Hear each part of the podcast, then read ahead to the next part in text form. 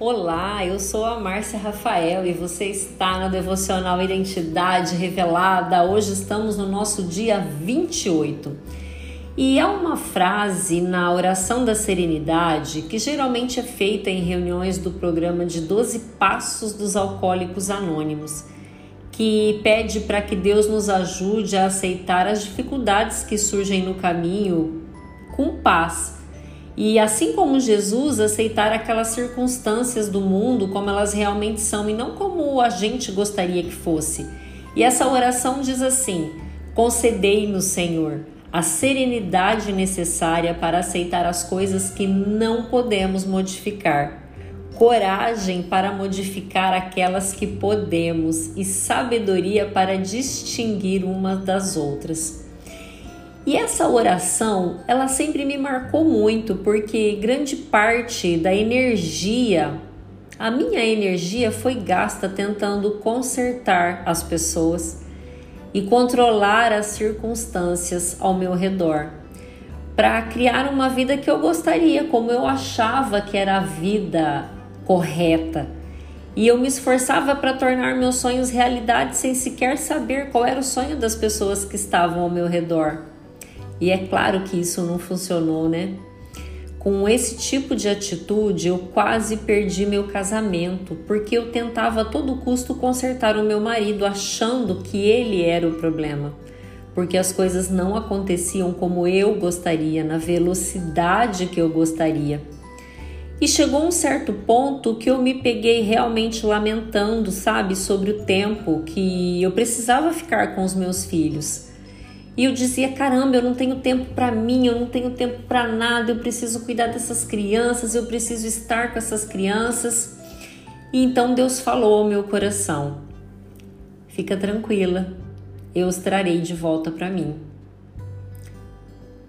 Mulher, você consegue imaginar como é que eu me senti ao ouvir isso de Deus? Eu sonhei com esses filhos e eu estava exatamente reclamando da presença deles. Os meus dois filhos foram fruto de milagres e eu reclamava da vida que eu tinha com eles. E aí eu fico pensando né, na história de José, porque José é um exemplo de sonhador que confiou em Deus. Porque mesmo quando parecia que todos os seus sonhos foram destruídos, ele continuava confiando. Ele foi traído pela família, ele foi abandonado, ele foi escravizado, ele foi aprisionado, ele foi esquecido. Mas durante tudo isso, Deus estava com José. E no final das contas, a sua confiança em Deus foi que o capacitou para superar as suas circunstâncias e salvar a sua família e todo o Egito da fome. Ou seja, Deus ele usou cada pedaço da vida e da história de José para o bem. E eu me pergunto: será que José foi tentado a desistir? Será que em algum momento ele reclamou?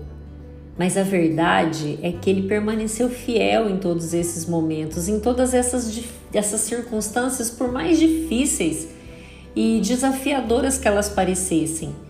Ele permitiu que Deus o usasse e ele continuou sonhando. E por causa disso, uma nação foi salva. Uma nação foi salva por causa da sua fidelidade. Então, mulher, eu não sei pelo que você está passando. Eu não sei que tipo de provações ou ataques os sonhos de Deus para sua vida sofreram e ainda sofrem. Mas eu sei de uma coisa: Deus é fiel. E enquanto você sonha, enquanto você faz planos, continue confiando, continue, continue perseverando, continue agindo e acredite. Tudo absolutamente tudo concorre para o bem daqueles que amam a Deus. Um excelente dia para você e até amanhã.